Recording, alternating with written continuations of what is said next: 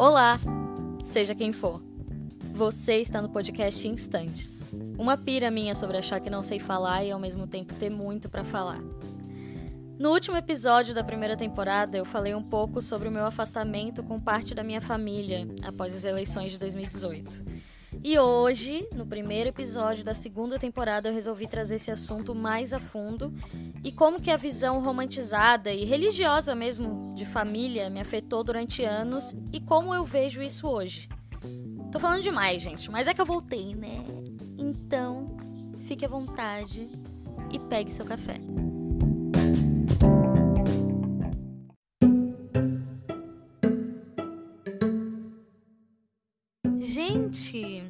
Oi, né? Saudades. O plano era ficar um mês de intervalo, primeiramente, né? Mas coisas aconteceram na minha cabecinha, grande cabeçote de Lulu, e eu não tava com força para voltar, de fato. Porque eu levo esse espaço a sério e eu não queria que fosse de qualquer forma, né? Enfim, justificativa dada, mesmo que ninguém tenha pedido, já dei.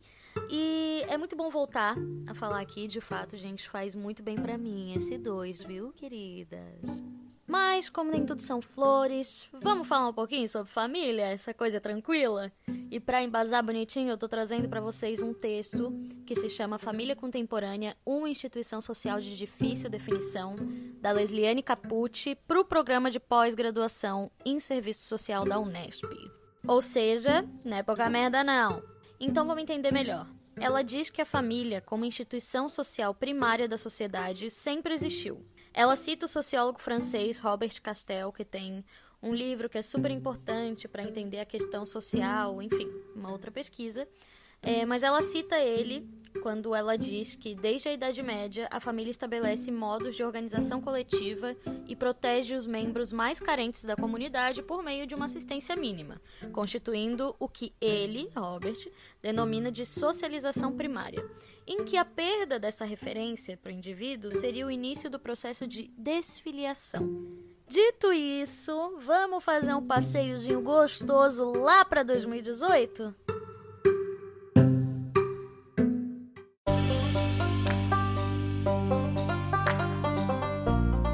2018, ano de eleição e um pesadelo anunciado que era a vitória do atual ser, né, que está utilizando a faixa da presidência.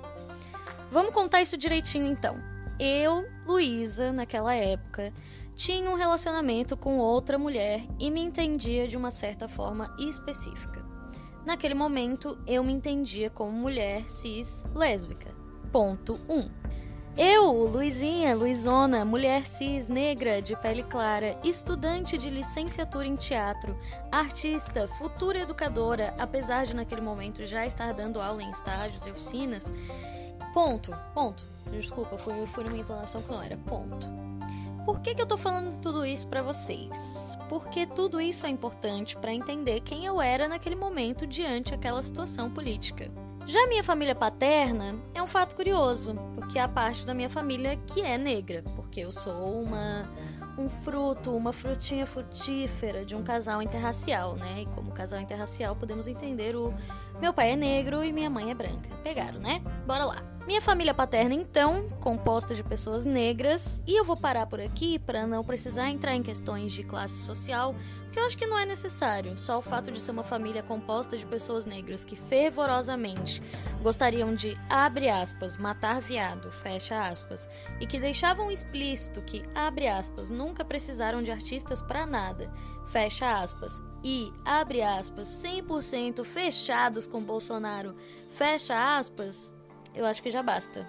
E agora eu vou trilhar para vocês o caminho das coisas, rapidamente para vocês entenderem como eu fui quebrar essa romantização e cair na real sobre quem eram aquelas pessoas, o que elas defendiam, o que eu tinha a ver com elas, o quanto e se eu devia dar algo para elas por uma obrigação moral e principalmente o quanto eu fazia questão de ter aquelas pessoas comigo como prioridade. Então vamos lá? Para ser bem sincerona, tentei ter conversas presencialmente com a minha família paterna e ouvi coisas do tipo que nordestinos são extremamente burros e que deveriam ser excluídos do Brasil. Ponto. Só a partir daí já seria o suficiente para para eu poder ficar irritada e querer dar meia volta naquela conversa. Mas vamos lá, vamos abrir a cabeça, vamos, né, vamos ter diálogo, até porque nem todo mundo pode saber de tudo. Eu não sei de tudo, eu pelo, né? Vamos, vamos lá. Vamos ter humildade. Então tá bom, então vamos ter humildade, vamos rebater esse tipo de argumento, sendo a única pessoa daquela sala que rebatia aquele argumento. Então, né, eu trazia uma visão bem humana e não preconceituosa e racista, né, que, que infelizmente é essa visão de que nordestinos são burros vem muito de uma visão racista. E tudo isso chega a ser muito irônico e extremamente triste também. Se você não faz parte dessa situação, você acha né, triste também o fato de ser uma família composta de pessoas negras tendo esse tipo de, de visão, uma visão totalmente institucionalizada e estrutural, né? Mas enfim, tive que ouvir esse tipo de coisa e rebati e sem sucesso. Gente, eu tentei ter conversas sem sucesso presencialmente. Depois eu tentei ter conversas sem sucesso por internet. E por fim, eu me perguntei: de que vale eu tentar tanto me doar para ter uma conversa com a minha família sobre o quanto eu preciso do meu direito de viver, mesmo de existir? Porque, como eu disse, eles estavam indo contra tudo que eu sou, que eu era naquela época, né? E só não botavam o meu nome ali mesmo. Só que eles eram absolutamente contra tudo que eu, que eu era na vida real, eles só não botaram meu nome. Então, como e por que eu tava me doando tanto para estabelecer um diálogo saudável, um diálogo respeitoso, só para fazer eles entenderem de que eu é, tinha direito a viver dignamente e que eu não era uma pessoa ruim e entre várias outras coisas que eles defendiam como apoiadores de Jair Bolsonaro, né? E para você que sabe que eu acredito que se você me acompanha você já deve né, saber das coisas que esse ser que, que, que ocupa o espaço de presidente do Brasil é, fala sobre questões sociais, sobre questões racistas, LGBTQIA mais fóbicas, machistas, enfim. Eu acredito que você tá por dentro disso tudo e lá em 2018 não é como se essas pessoas da minha família não estivessem por dentro, porque todas elas tinham acesso à internet e da mesma forma que elas conseguiam pegar e digitar no Google quando ia ser a manifestação do Bolsonaro, elas podiam pegar e digitar no Google Bolsonaro falando frases racistas só para comprovar de que não é mentira. Porque tinha muito esse argumento de tipo, ah, não, ele nunca falou isso, ele nunca foi racista. Gente, é só você pegar os seus dedinhos e digitar, é só você pedir para alguém digitar, ou é só você acionar o alto-falante do celular que você consegue, nem precisa digitar, é só falar perto do celular que a pesquisa abre ali. Então, não era falta de equipamentos para saber o que de fato ele tinha dito ou não. Não era falta de pessoas disponíveis para conversar sobre aquilo ou não. E por quê, né? Por que que eu demorei tanto para entender? No caso, eu acho que não demorei tanto, acho que só precisou das eleições mesmo para tirar essas pessoas desse armário, né? Desse armário preconceituoso, enfim, misógino, racista, estrutural que a gente tem. E para eu também perceber, né, como que essa visão estrutural, essa visão que agora eu vou entrar um pouco nessa nessa visão é, cristã da família, da constituição da família, da preservação do lar, né? E como que eu estava dentro dessa estrutura e pensava dessa forma e não conseguia entender por que, que eu pensava assim. Bom, agora eu entendo e tô trazendo aqui para vocês. Mas, em resumo, essa foi toda a tretinha, a tretona. Esse, esse foi o começo do meu, da minha desvinculação, da minha desfiliação da minha família paterna, se assim eu posso dizer.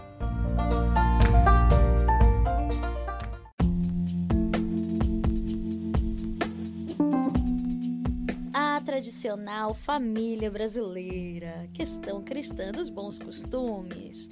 Para falar sobre isso, eu me apoio com um texto publicado pela Paola Lili Lucelena no 27º Simpósio Nacional de História, onde ela fala sobre o jornal Lar Católico, que foi um bem cultural da Igreja Católica, que disseminou representações sobre organização familiar e as relações de gênero. E ela fala como esse jornal e como essas questões ressoam na sociedade hoje, né? E olha só que interessante, querida. Esse jornal surgiu no momento de uma consciência de que crescia uma imprensa voltada para a transmissão de ideologias contrárias ao do catolicismo, que fez com que o Papa acionasse uma criação de uma imprensa católica ou uma boa imprensa, como eles diziam. E nessa boa imprensa nasce o jornal Lar Católico. E só parando, só parando aí já não é incrível não é interessante perceber como essas pessoas têm medo do diferente, gente? Não pode vir uma onda contrária. A nossa onda tem que ser a única, tem que ser o que as pessoas estão seguindo, né? É, pois bem, isso em todas as questões, né? O catolicismo é ótimo porque isso não é em uma e em duas, é em tudo. Só pode ser de uma forma. Pois bem, a minha família paterna, famosa pela moral e pelos bons costumes, apenas cidadão de bem, cheio de amor para dar, obviamente tinha que ser uma família cristã que valoriza tudo que é bom e verdadeiro, certo? Não. E por que, que eu falo tudo isso, né, minha gente? Porque eu não sou a única a passar por esse tipo de situação, que ela se repete todos os dias em milhares de casas. Famílias que se dizem do bem, mas que semeiam o mal pelo diferente, que julgam o outro por toda e qualquer coisa, que não apoiam o outro, que não fazem da casa um ambiente seguro para ser quem se é, que são violentas, que são autoritárias, que enganam, que agridem, enfim, tudo que vai no contrário do que é a definição de família, elas são. Não é interessante? E tudo isso sob uma ótica cristã, de que é pelo bem para entrar no reino dos céus, de semear a palavra. E antes fossem exceções, né? Porque essa é uma maioria. Ah, Luísa, mas tu fala isso a partir de quê?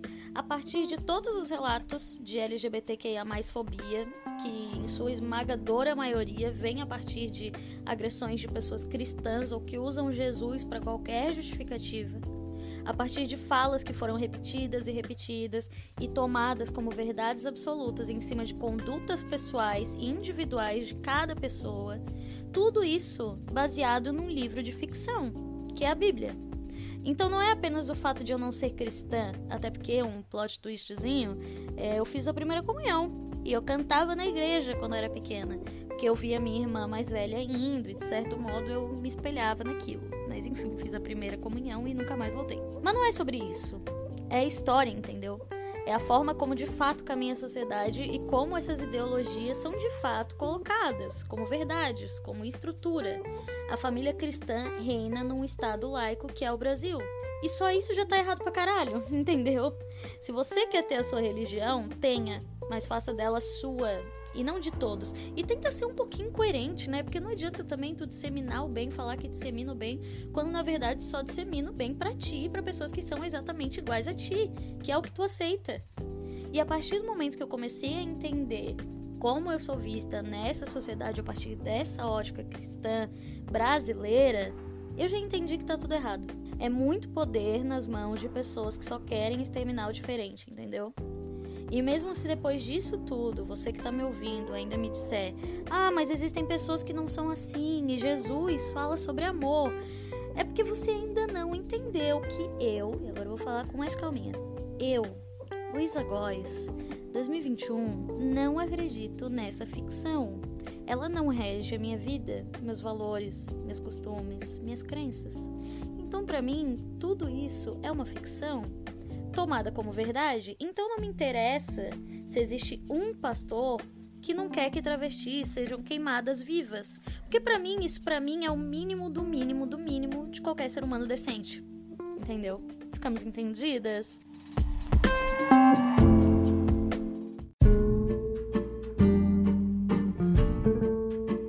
Então, o que eu quero dizer sobre esse episódio e o que eu venho dizendo há anos? Não é apenas um posicionamento político em forma de frase. São visões de mundo, são desejos de mundo, são desejos inconstitucionais e antiéticos protegidos pelo discurso cristão e evangélico e que fazem com que pessoas que não se encaixem no que é dito como é bom e normal, entre aspas, sejam atacadas diariamente. Então foi por isso que eu me afastei da minha família paterna. E é por isso que hoje eu tenho uma visão que vai de acordo com o que a Lesliane fala, que, abre aspas, família pode ser constituída por grupo de pessoas com ou sem consanguinidade, que convivem ou não no mesmo teto. Pode se configurar ainda como a associação de pessoas que escolhem conviver por razões afetivas e assumem um compromisso de cuidado mútuo. Fecha aspas. E com quem eu tenho essa relação, eu considero minha família. E não tenho obrigação nenhuma de manter uma relação com quem tem apenas o sobrenome igual. Sabe o que é interessante também? É que eu não tiro a importância que eles tiveram para mim enquanto representatividade até certo ponto, porque eu me via parecida com eles. Inclusive, eu falo sobre isso no meu TCC, que é sobre identidade, ou identidades, né? Hum, spoiler. Enfim, eu não excluo que fizeram parte da minha vida e parte das minhas identidades, das construções das minhas identidades. Mas hoje, simplesmente eu não quero contato, não faz mais sentido para mim, nem um pouco. E eu finalizo esse episódio com o artigo número 4 do ECA, que diz que, abre aspas, é dever da família, da comunidade, da sociedade em geral e do poder público assegurar com absoluta prioridade a efetivação dos direitos referente à vida, à saúde, à alimentação, à educação, ao esporte, ao lazer, à profissionalização, à cultura, à dignidade, ao respeito, à liberdade e à convivência familiar e comunitária. Fecha aspas. Respeito e liberdade. Só foquem nisso. Se não for para focar na, na, frase inteira, que às vezes não, não consegue, foca no respeito e liberdade. Família é sobre isso.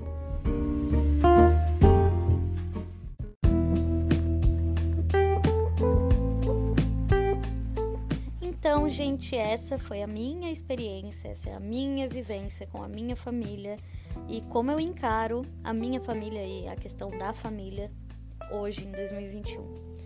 Muito obrigada por ouvir até aqui. Voltamos, voltei, né, com o podcast. Agora estou com cabeça e vamos lá, vamos para mais uma temporada. Estou muito animada e sinto que vai ser diferente. É engraçado porque eu fui ouvir é, os últimos episódios antes de gravar esse aqui e é muito louco como a gente muda em pouquíssimo tempo, né, gente? Porque não faz tanto tempo assim.